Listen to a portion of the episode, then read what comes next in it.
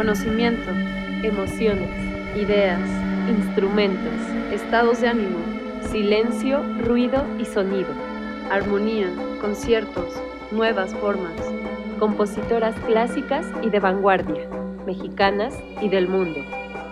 El sentido más profundo, la escucha.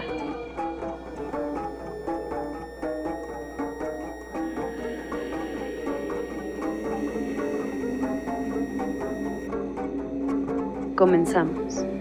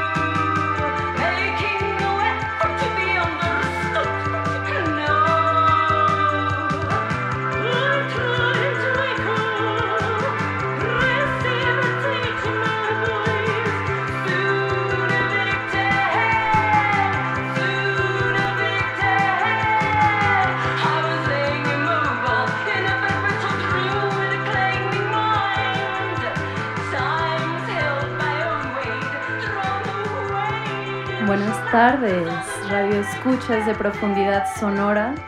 Gracias por estar en sintonía con nosotros. Yo soy Chantal Saad y me encuentro aquí en Violeta Radio 106.1 de FM y me encuentro con mi compañera Jimena Fragoso Ruchi. Hola, ¿qué tal? ¿Cómo estás, Chantal? Bien, gracias. ¿Y tú, Jimena? Súper bien. Haciendo esta transición entre punk y ópera, ah. increíble. Sí, genial. Bueno, antes que nada, quiero darles nuestras vías de contacto. En Facebook nos encuentran como Profundidad Sonora y en Instagram como arroba profundidad sonora 106.1 y nuestro correo electrónico es profundidad sonora 106.1 arroba gmail.com. Todos tuyos los micrófonos, Chantal. Hermosa, como ya mencionaste, o no sé si lo mencionaste, qué tremenda soy. ¿eh? Estaba viendo unas cositas aquí de la música, lo siento. Picarona. Picarona. Bueno, eh, el día de hoy vamos a escuchar y aprender acerca de el género ópera. El género operístico. El género operístico. Popeando a gusto. Jime, creo que estamos viajando en el tiempo sonoro. Estamos aquí con dos grandes invitados. Una de ellas es una gran cantante, soprano y productora mexicana. Ella es Marta Llamas Hola Marta.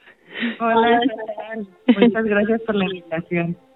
Muchas gracias a ti por venir y bueno, también gracias por estar aquí a su esposo que quiero presumir que también es mi primo y es un gran cantante de ópera, él es el tenor Osvaldo Martín del Campo. Hola, hermoso Osvaldo. Hola, tal? Qué gusto estar aquí con ustedes. Gracias. Bueno, estamos súper felices de que ustedes nos puedan acompañar en este capítulo de profundidad sonora. Y ya vamos a hablar de lleno, vamos a empezar con el tema de hoy, que es la ópera. Este género surgió en la última década del siglo XVI. Em, de lo que estuve investigando pude ver que algunos marcan en la historia que las primeras óperas se escribieron en 1590, pero vi otras fuentes que decían en 1610, 1607.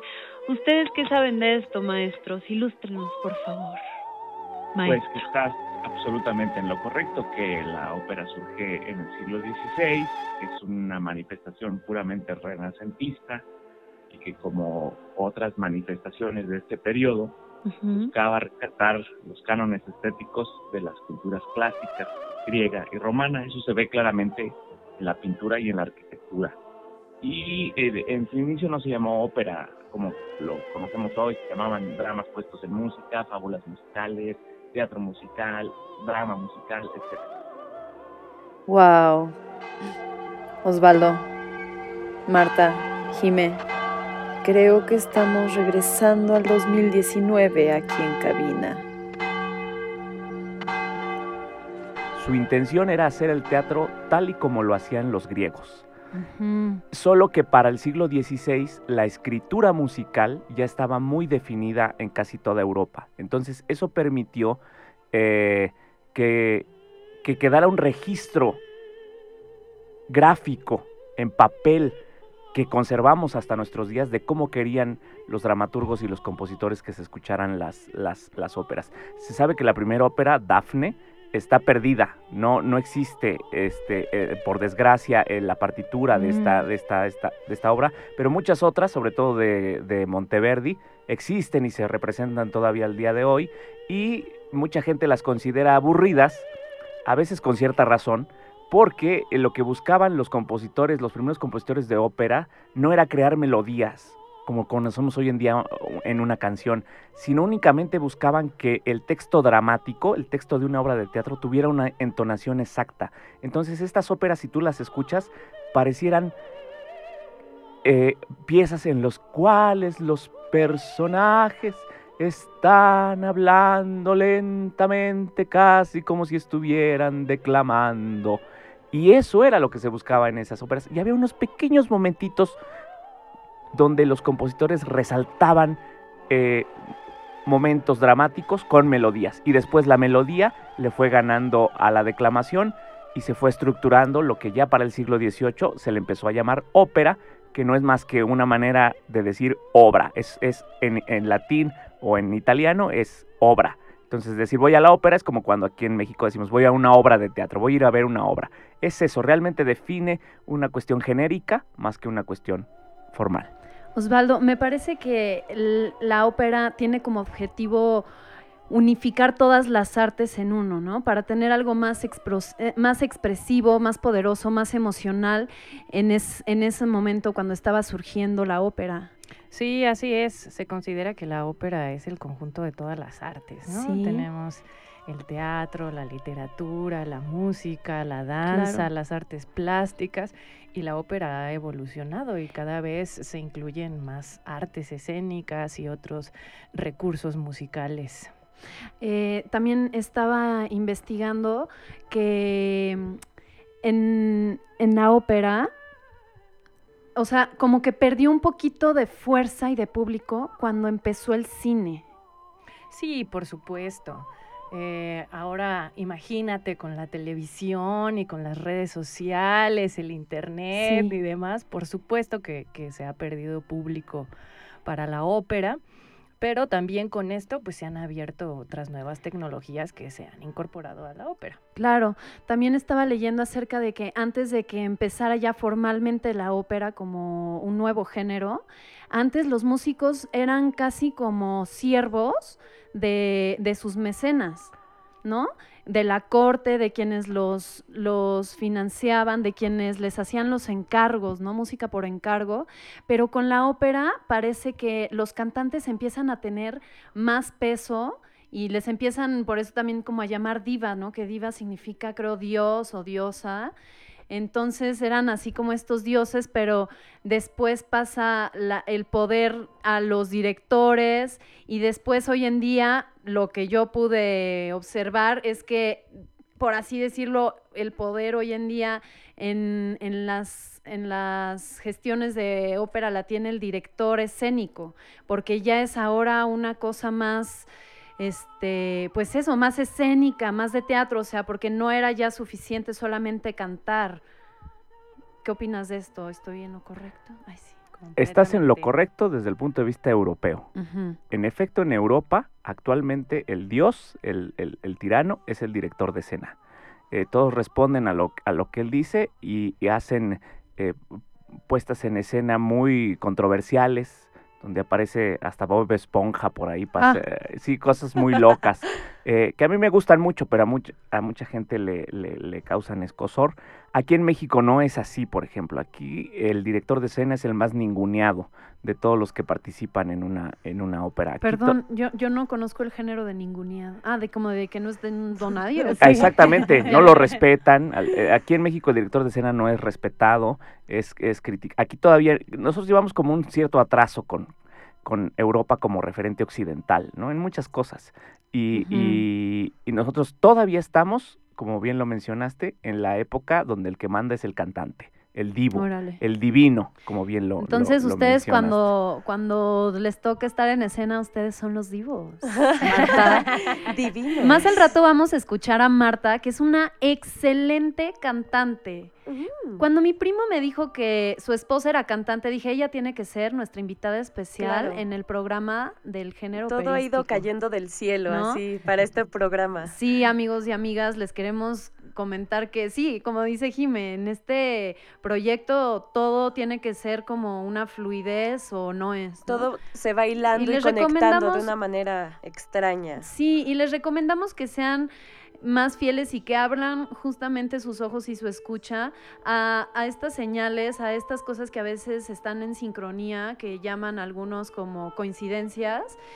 Se los recomiendo para sus proyectos que se guíen por, por esas corazonadas, que no traten de, de hacer algo a fuerza o quiero Claro, que, que tal escuchen su intuición y que aparte interpreten las señales de su propia vida, sus propias señales, sus propios signos, significados. Así es. Oye, Shanti, ¿y qué estamos escuchando de fondo? Voy a ponerlo un poquito más fuerte y ahorita les comento quién es. Ella es, la consideran como la primera mujer que escribió ópera. ¿Quién será?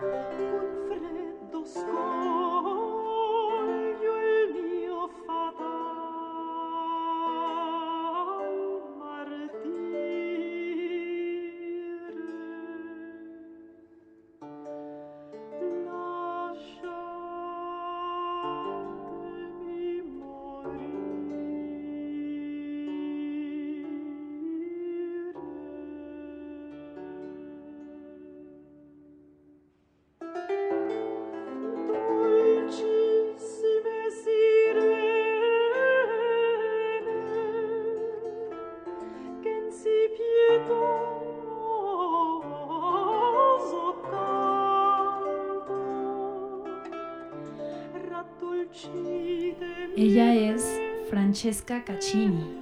Me parece que Una así se...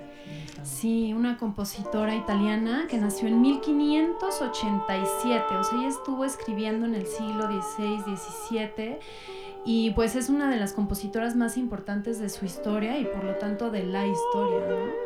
Ella, este, cuando estaba, su, su padre ya era compositor de la corte de Messini, entonces cuando ella tenía 13 años, De Medici. de Medici, perdona.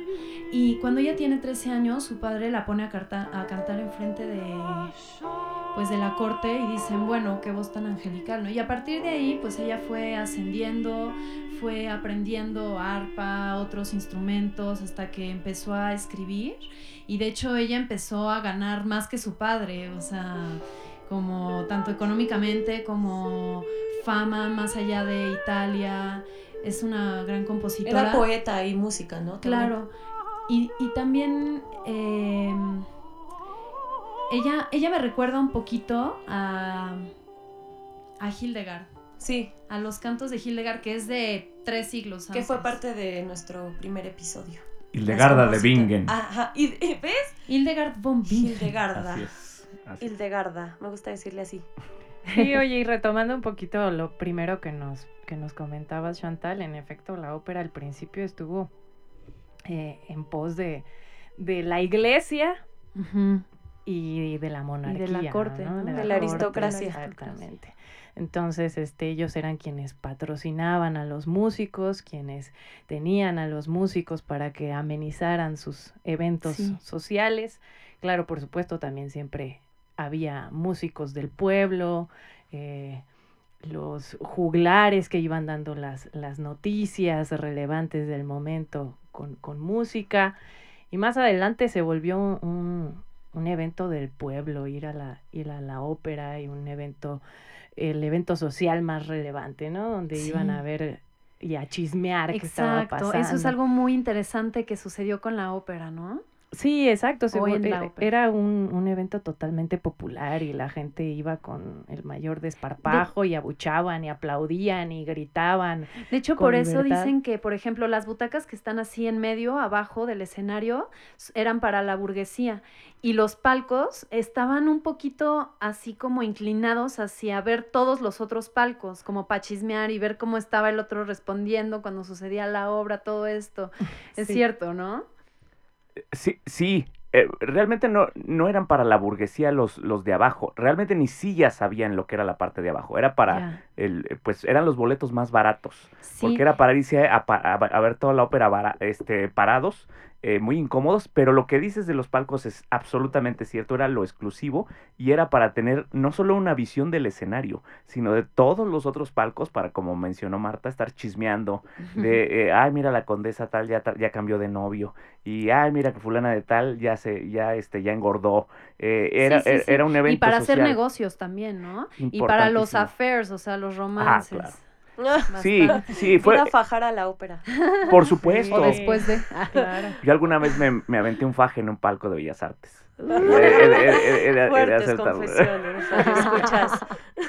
Sí, eh, quiero solamente destacar dos cosas que, de esto que estás mencionando. Este, una, ese carácter popular que tiene, que tenía la ópera, pero imaginando el mundo cuando, por algo que, que dijiste, cuando no había el cine la ópera no siempre fue el espectáculo que hoy sublimamos un poco, endiosamos. Era un espectáculo de entretenimiento, em, imaginando un mundo donde no existía otra forma de entretenerse. Y fue el hit por lo que mencionaste, que, mencion que, que, combinaba varias, varias artes. Entonces era como la multimedia de los siglos XVI, XVII, XVIII, XIX. Era el gran espectáculo. Entonces por eso tuvo un gran, un gran éxito. Y en segundo lugar, destacar lo que mencionaste del, de los compositores eh, eh, criados. Eso es, eso es muy real. Eran, muchos de ellos portaban en los palacios el uniforme de los criados. Eh, el, el, compositor era un siervo, era un sirviente más de, de la corte y como mencionó Marta, la ópera primero solamente se desarrolló en los palacios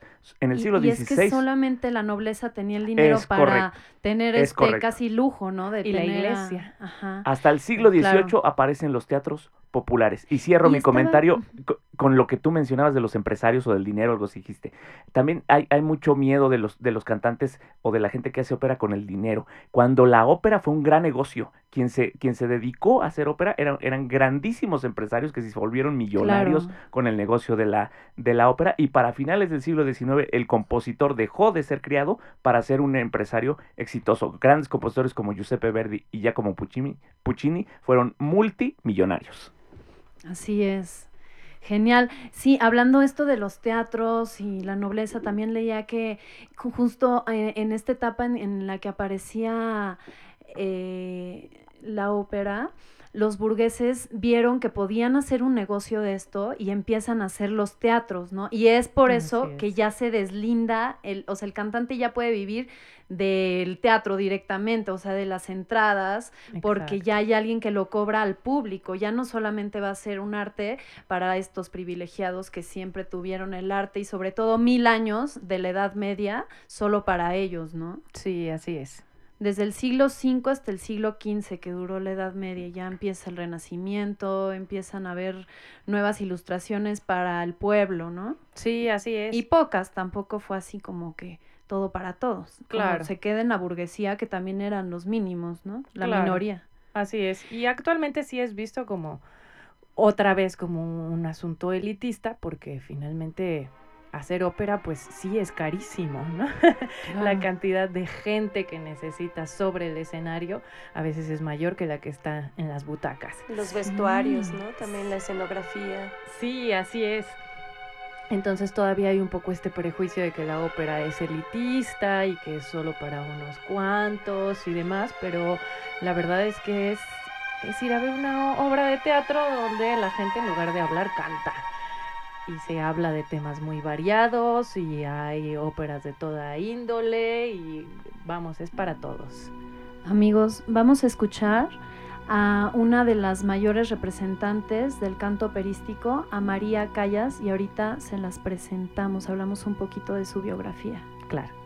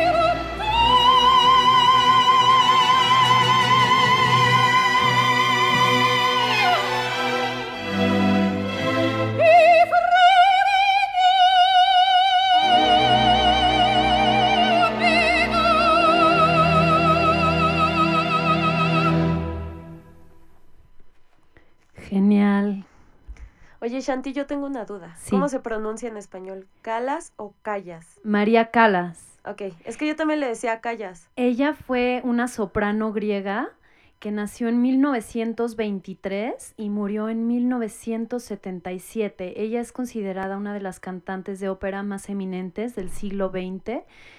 Em, ¿Sabes qué me fascina de ella? Sí. Que también era actriz. ah, genial, sí, sí, sí. Ella fue llamada la divina por Ah, varios. Y era, si no mal investigué, una gran intérprete del bel canto. ¿no? El bel es. canto es un término operístico para denominar un estilo vocal. ¿Tú nos podrías eh, decir qué es el bel canto, hermosa Marta? Sí, por supuesto, el bel canto, como tú dices, es un, un- un estilo del siglo XIX, perdón, eh, y que está caracterizado por tener muchas coloraturas, muchos ornamentos, mucha línea vocal. Ya. Oye, ¿te sientes preparada para hacernos como un ejemplo? ¿O qué? O, o después de corte medio, medio caliente, si nos Creo haces que un eso ejemplo de estaba confirmado. No, no Ah. estaba, no estaba Qué contemplado, pero ¿o qué, qué, qué piensas, Marta? Ay, Sí, de- después del corte, con mucho gusto, Va. por supuesto. Ah. bueno, María Calas, em, como les digo, se distingue por person porque interpretó a personajes con, con coloraturas desde así muy dramáticas hasta muy ligeras, ¿no? Como que ella podía llegar a muchos lugares y como dice Jime también con un toque de actuación, ¿no? Sí, le llamaban la soprano absoluta, Wow. absoluta, ¿no? Porque podía cantar repertorio muy variado, todo el repertorio de soprano lo llegó a cantar María Calas y en efecto se hizo súper famosa por sus dotes histriónicos, por su personalidad. Genial. Dentro de su biografía, uno de los datos que me llamaron la atención, bueno, a mí siempre me llaman la, la atención los datos biográficos personales, porque también nos dicen mucho de por qué las actitudes y las interpretaciones de, pues, de los músicos, de las cantantes, de los artistas, ¿no? Y de ella me llamó la atención que uno, como que su mamá nunca la apoyó, siempre eh, la comparaba con su hermana mayor, que la otra era más bonita, ta, ta, ta. Entonces, eh, describen a, a María Calas como con una, con una actitud muy como muy definida, que era muy fuerte y de hecho le dijo que no a muchos, incluyendo al director, o sea, eh, de las primeras grandes invitaciones que tuvo fue por, me parece que era Edward Johnson, el, el director del Metropolitan Opera House, y ella dijo que no, o sea, no, no, le, no le recibió dos personajes muy importantes que le dieron, o sea, ella no era ni por hacerse famosa, ni por el varo, o sea, ella quería realmente personificar y trabajar con gente con quien ella se sintiera a gusto, ¿no? Eso me encanta, que tenía este, la describen, te digo, con esta actitud bastante fuerte. Y por lo mismo es que después conoce a un tal Aristóteles, a ver, ¿qué? Onassis. Onassis, ¿no? Que era el hombre más rico del mundo en ese entonces. Sí, así es. Sí, una, una diva en toda la extensión de Sí, la palabra. Pero dicen que por irse con él, eh, también ya su carrera se fue en declive porque empezó a tener como más vida social, dejó de ensayar tanto, ya no se cuidaba, entonces luego quiso regresar y todos notaron el gran cambio. Qué tristeza, ¿no? Que a veces los grandes hombres y de nuestras pasiones, de nuestra vida, nos llevan así Sí. a, Bueno, y finalmente es que Un declive. a no concentrarnos en nosotras mismas. Onassis después tuvo un, un amorío con Jacqueline Kennedy. Sí, pero antes, ¿no? O después. Después. Oh my God. Y, eso todo. llevó a María Calas a una depresión tremenda y murió y muchos dicen que murió del corazón roto. ¿Murió de amor?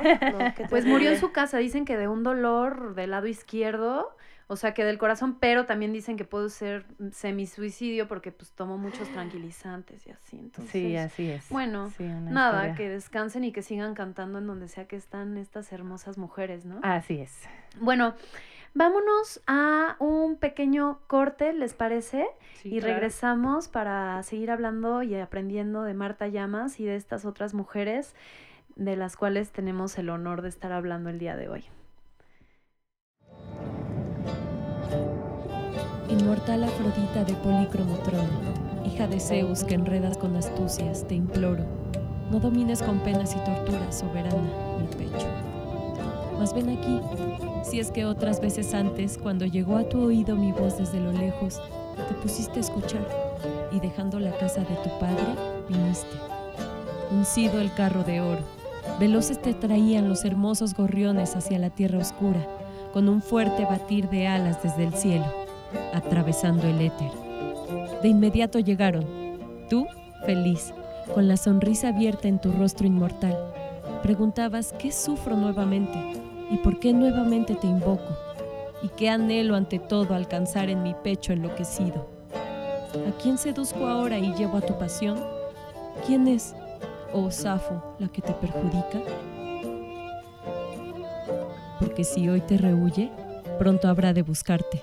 Si regalos no acepta, en cambio los dará. Y si no siente amor, pronto tendrá que amarte aunque no quiera ella. Ven a mí también hoy, líbrame de desvelos rigurosos, y todo cuanto anhela mi corazón cumplir, cúmplelo, y sé tú misma mi aliada en esta lucha. Autora, Safo de Lesbos, siglo VI.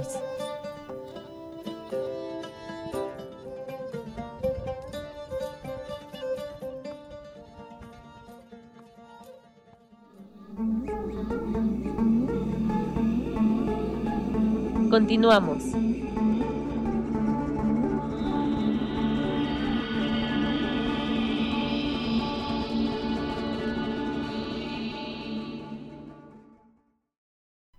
Seguimos aquí en profundidad sonora.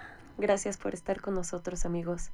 Este, como saben, o si vienen llegando ya se enterarán, que tenemos dos entrevistados, dos invitados a este programa. Una es Marta Llamas y otro es Osvaldo Martín del Campo. Los dos son cantantes de ópera y tienen una asociación civil que se llama Offenbach Opereta Studio.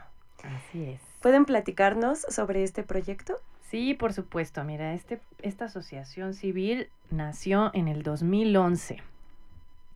Teníamos la intención, Osvaldo, yo y otros artistas, otros cantantes de ópera, de tener un, un proyecto propio, de llevar la ópera a nuevos espacios, de ser un generador de empleos para cantantes jóvenes.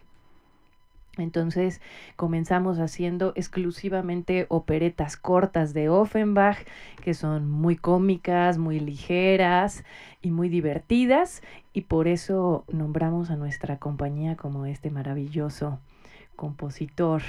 Eh, después hicimos algunos proyectos eh, también de interdisciplina, de ópera con clown y finalmente un proyecto con el que estamos trabajando actualmente que se llama Ópera Cinema, con el cual tenemos un apoyo de Fonca eh, en, en México en escena y con este formato de ópera cinema recreamos un poco eh, lo que se hacía con el cine mudo, es decir, la parte escénica de la ópera la filmamos, al filme se le da un tratamiento para que conserve la estética de, de las películas silentes y musicalizamos en vivo con los cantantes, el pianista y en algunas ocasiones con orquesta.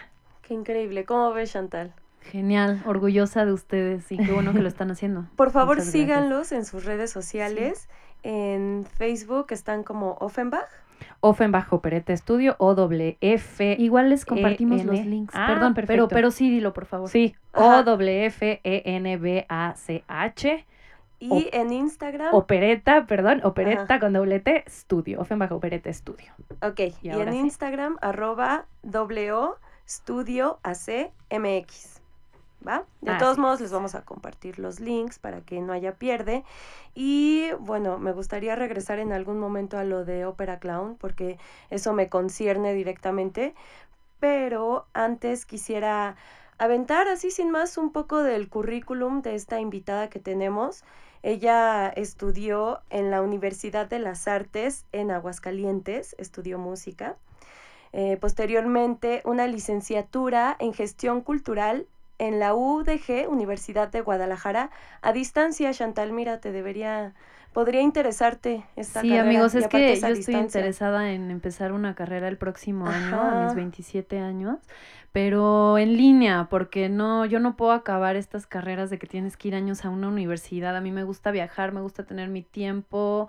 Entonces, esta es una buena opción para mí y para Sí. ustedes, si es que ustedes igual son de aventureros y que no les gusta estar solamente en un lugar y Que pueden estudiar a sus viajando. horas eh, en su casa. Pero sí, adelante.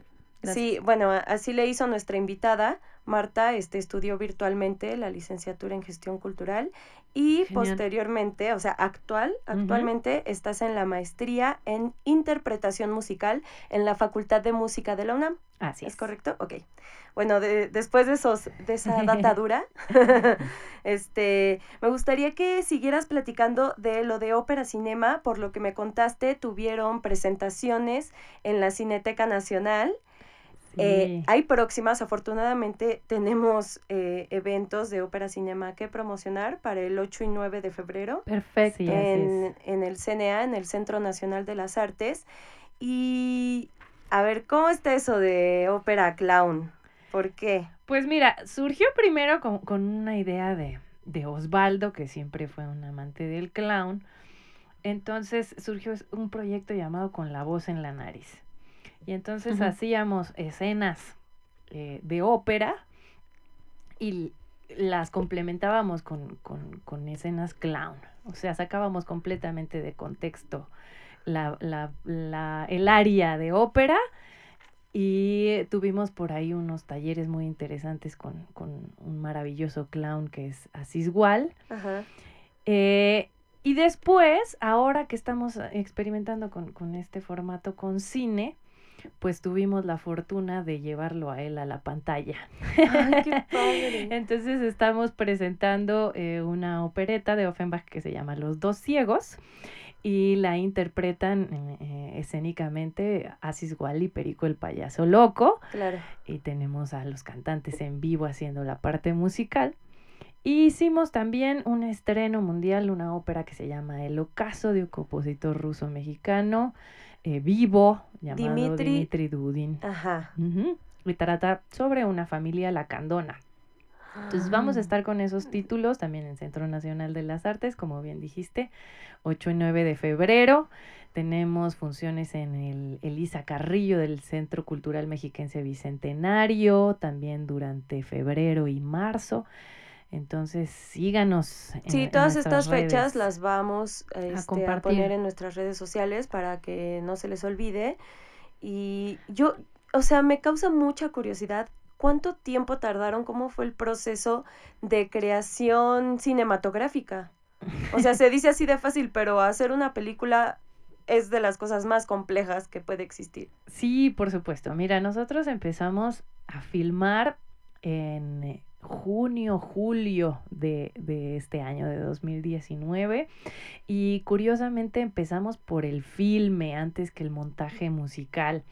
Entonces les dimos a, los actores ya unas pistas con la música con la que tenían que familiarizarse para hacer el movimiento escénico al, a la velocidad, al ritmo de, de la música después de que tuvimos el proceso del, montaje escénico, de los ensayos, eh, nos fuimos a, filmar con pantalla verde, eh, igual en Centro Cultural Mexiquense Bicentenario, eh, y después el proceso de postproducción duró aproximadamente cuatro meses, donde nuestro mágico cineasta Yannick Solís pues insertó todos los fondos eh, de la pantalla y eh, pues ahora hasta finales de año es que comenzamos ya con las, con las presentaciones, con las funciones. Qué padre, ¿cómo ves Chantal? No sé, ustedes radio escuchas no deberían perdérselo. Nosotras vamos a ir a algún evento de ópera cinema y pues por allá los vemos, igual ya les estaremos contando.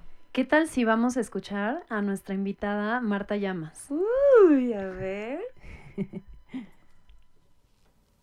Música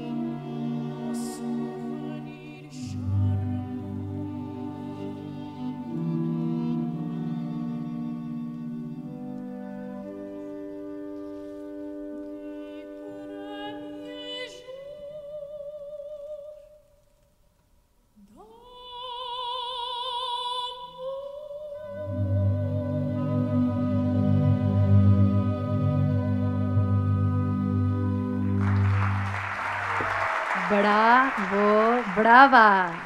Guau. Amigos, yo soy cantante y tengo muy buen oído para las cantantes y gusto. Y hermosa, wow, eres mi cantante favorita mexicana de ópera. Gracias, Chantal. ¿Vieron esos agudos, amigos? Obviamente también vamos a compartir estos links en nuestras redes para que ustedes la conozcan y nos sintamos orgullosos de que existen representantes de esta altura en México. Muchas gracias y me pueden seguir en, en mis redes sociales también, Marta favor, Llama Soprano en Facebook. Genial. Marta, yo quiero eh, mencionar algunas otras cantantes, pues, reconocidas. Claro. Rápidamente, eh, está Montserrat Caballé, ¿no? Que también, bueno, Fabulosa. sí, claro, eh, también gran representante y cantante de la ópera del siglo XX, ¿no? Así Como es. junto con María Ay, que por favor hay que es. mencionar que grabó la canción de Barcelona con Freddie Mercury. Ah, claro. Mi papá nos despertaba cada domingo con esa canción. Tiene todo un disco con Freddie Mercury. Sí, es genial. Bueno, quiero mencionar a Bárbara Strozzi, Marianne Martins, o sea, ellas son también desde el siglo XVII. Eh, para acá va a haber aquí de todo en estos nombres. Fanny Mendelssohn, Hensel, Teresa Carreño, Amy Beach, Lily Bollinger, Florence Beatrice Price, Elizabeth Jacques de la Guerre, Elizabeth McOndy, María Luisa Casagenas, que ella es como de las primeras compositoras también, tiene una ópera que es la única que le creo que se sabe de ella, que se llama Shiaba Regina. Em, a Ma- Marisa Manchado, a Marisa Manchado. Bueno, y de las mexicanas, dos grandes compositoras actuales eh, que, mm, que me mencionó Marta es Marcela Rodríguez. Ella es una compositora mexicana que actualmente tiene 68 años y hace música para teatro, para danza y también ha hecho óperas y otros tipos de, de música para los principales directores de México. Ella ha escrito para cámaras sinfónicas, solos de instrumentos, óperas. Y también se encuentra Gabriela Ortiz Torres, actualmente tiene 55 años y es también una gran compositora y profesora mexicana. Su obra es interpretada en festivales ya internacionales y algo in- interesante y curioso que se me hizo de su biografía es que sus padres eran partes de esta banda que se llamaban los folcloristas, que eran también unos grandes investigadores de la música de folclore mexicana. Entonces, bueno, ella ya tiene esto de la música, ¿no? Desde que nació.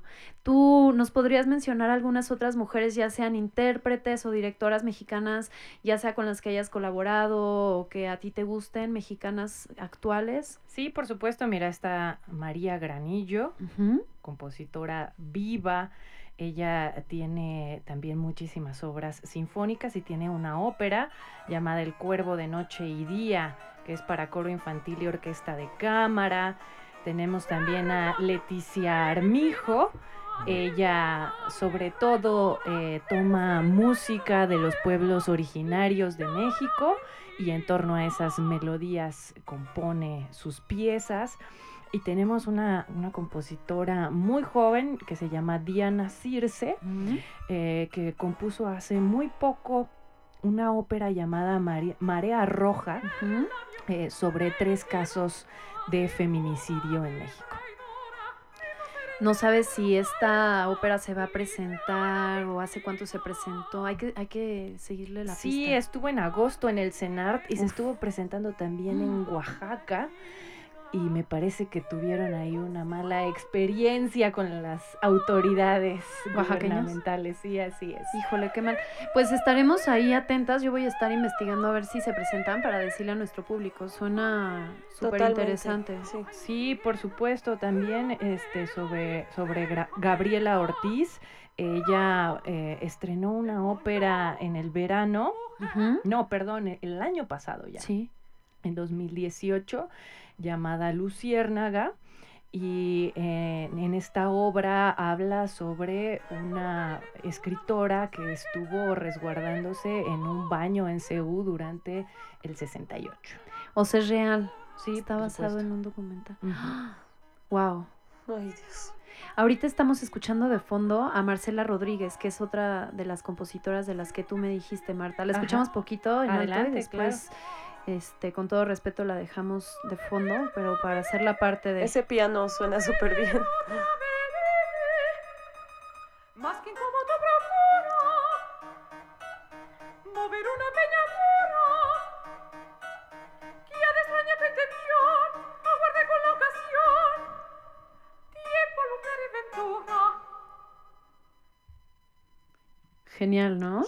Ella es Marcela Rodríguez y esto es parte de una, pues supongo que es un full álbum de ella que se llama Adúltera Enemiga.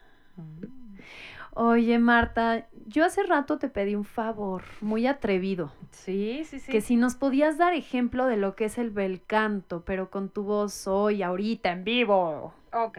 Sí, Entonces, genial. eh, para ejemplificar algo del bel canto, voy a hacer una frase de la ópera Ana Bolena de Ujú. Donizetti. De las grandes óperas, ¿no? Sí, solo un, fragmentito. Por favor. Al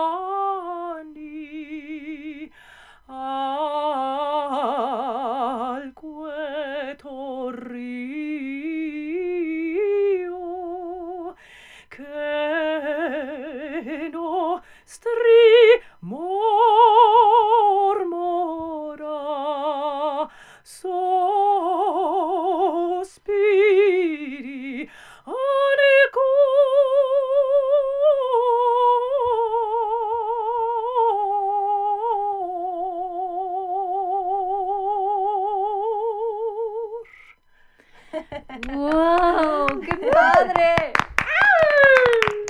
Amigos, Marta Llamas, la esposa de mi primo. ¡Guau! Orgullosamente, ¿no? La familia artística. Oye, hermosa, ¿en qué idioma está esta ópera que cantaste? En italiano. Me parece que los idiomas principales de la ópera es el italiano, el francés, el alemán, el ruso, el eslavo, el inglés. Así es, sí, como es un género nacido en Italia, la mayor parte de las óperas está en italiano, pero es un género que trascendió todas las fronteras, entonces hay ópera en todos los idiomas, incluso en lenguas indígenas. Genial. Osvaldo. Ay, sí. ¿Estás Oye, ahí? Osvaldo, Aquí estoy. Oye, aquí Osvaldo. estoy. te sientes... Admirando a mi esposa. Él, él es... Ay. ¡Ay! él es un cantante tenor. ¿Nos puedes explicar cómo se dividen las voces? ¿Qué es ser tenor? ¿Qué otros registros vocales hay?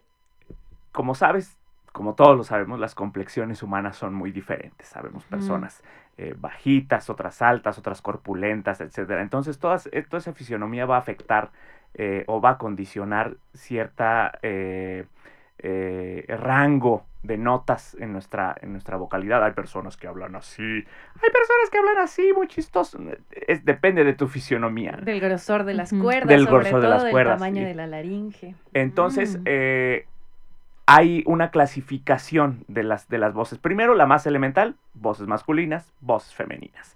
En cuanto a las voces eh, de cada uno de estos géneros, se clasifican según qué tan agudas o qué tan graves son. La voz más aguda de todas es femenina, es la de la soprano, como Marta, es la que alcanza las notas más agudas. Luego está una voz intermedia, la de la mezzosoprano.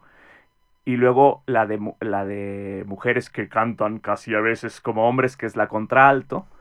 Eh, luego hay un- un- una parte un poco híbrida, digamos, que es la, el- el- la voz más aguda de los hombres, que no es una voz del todo natural, que es la del contratenor, que es un hombre que canta, por así decirlo, como mujer, En el registro de una mujer. en el registro de una mujer.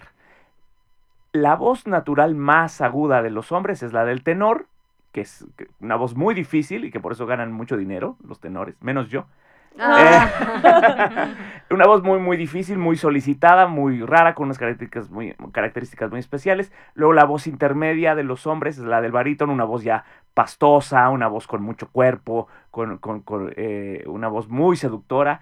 Y luego está la voz más grave de todas, que es la del bajo, que son voces gigantescas con, con registros graves muy, muy poderosos. Y si acaso podríamos mencionar también la voz de los niños, que es la voz blanca, que existe también esta clasificación, son que corresponde un poco a la, a la tesitura de la soprano en mujer, pero sin la riqueza armónica de, de- de unas cuerdas ya desarrolladas o maduras. Claro. Amigos, estamos llegando a la recta final de este programa. Qué triste. Qué triste, Teniendo pero tanto que aprender. quiero, así es, Jimé, qui- quiero... eh, ¿Qué quieres? Quiero, quiero... ¿Qué quieres? quiero mencionarles que me llamó la atención, como saben, este programa de profundidad sonora toca en cada capítulo temas diferentes, géneros diferentes, épocas diferentes y esta vez decidimos Jim y yo que la ópera nos va a llevar al heavy metal. Porque, no sé si ustedes saben, queridos invitados, que hay muchas, muchas versiones y mucha música que ya es combinación de heavy metal con ópera. Como que siento que a muchos chicos que hacen metal les gusta la ópera y ya lo empezaron a combinar y ya hay varias también bandas ahí haciendo eso. Ah, yo lo, yo lo, la primera canción que escuché de heavy metal con ópera fue de una banda brasileña que se llama Sepultura con Pavarotti. Wow. Tienen una canción que les vamos a compartir que está genial. Entonces, bueno, vamos a terminar con poniendo una canción que es de una banda que se llama Nightwish eh, y van a estar cantando lo que es The Phantom of the Opera, o sea, el fantasma de la ópera, ¿no? Que es esta obra también súper relevante y De famosa teatro de, musical. de teatro musical. No es de ópera, sí, sí, principalmente, ¿no? Sí, no, es teatro musical. Mucha Ah, ya. gente llama ópera Ajá. al tipo de impostación vocal Ah, claro. con el que cantamos en la ópera, Sí. pero no es lo mismo, ¿no? La ópera es el género y si no es una obra teatral eh, cantada, no pudiéramos hablar de ópera. Aunque Mira, esa obra es, como la delgada línea entre la ópera y el teatro sí, es musical. súper interesante. Porque esa, esa obra de Andrew Lloyd Webber se canta desde el principio hasta el fin. Eh, solo que mucha de la técnica vocal que se requiere para los cantantes de esa obra no es precisamente operística. Ya empieza a ser más propia del teatro, del teatro musical. ¿Se puede considerar el teatro musical como un subgénero o como que está influenciado por el género operístico? Influenciado sin duda, ¿no? Surgió. Sí, de dentro la de los del de género musical, el más grande es la ópera, es el género mayor, junto con la tragedia y la comedia en los géneros teatrales. Sí. Y de ahí se derivan la opereta, la zarzuela y el teatro musical. Pero definitivamente toda manifestación de teatro con música occidental tiene su, tiene su origen en la ópera del siglo XVI. Perfecto. En, en- en esta escena, los actores, como decimos, se acompañan del canto, pero también de orquestas, ¿no? Esto es muy importante, o sea, que la orquesta esté en vivo para la Sí, ópera. Bueno, ahora hay ópera también con recursos electrónicos, Ya. hay ópera de cámara, sí, hay eh, una variedad, no tiene que ser forzosamente una orquesta sinfónica en vivo. eh, sin embargo, pues la característica justo es que es un, un drama musicalizado, eh, digamos, de, de- de música oculta o académica. Hermosos, se nos acaba el tiempo. Les quiero agradecer por haber estado aquí. Muchísimas gracias, de verdad. A Osvaldo. Martín del Campo y a Marta Llamas, soprano y productora de, de ópera aquí en México actualmente. Yeah. Yo soy Chantal Saad, estamos en Violeta Radio 106.1, sintonícenos el próximo lunes a las 4. Gracias Jime por estar aquí conmigo y con los que nos escuchan. Gracias a ti, Shanti, y a nuestros invitados, por supuesto. Yo soy Jimena Fragoso y nos escuchamos en el próximo capítulo de Profundidad Sonora. Vámonos con Nightwish y su versión de The Phantom of the Opera. Venga. Nos vemos el próximo capítulo de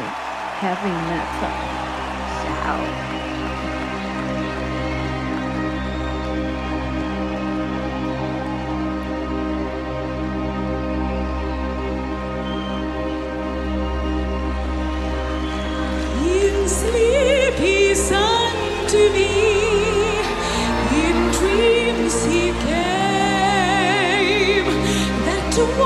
which calls to me and speaks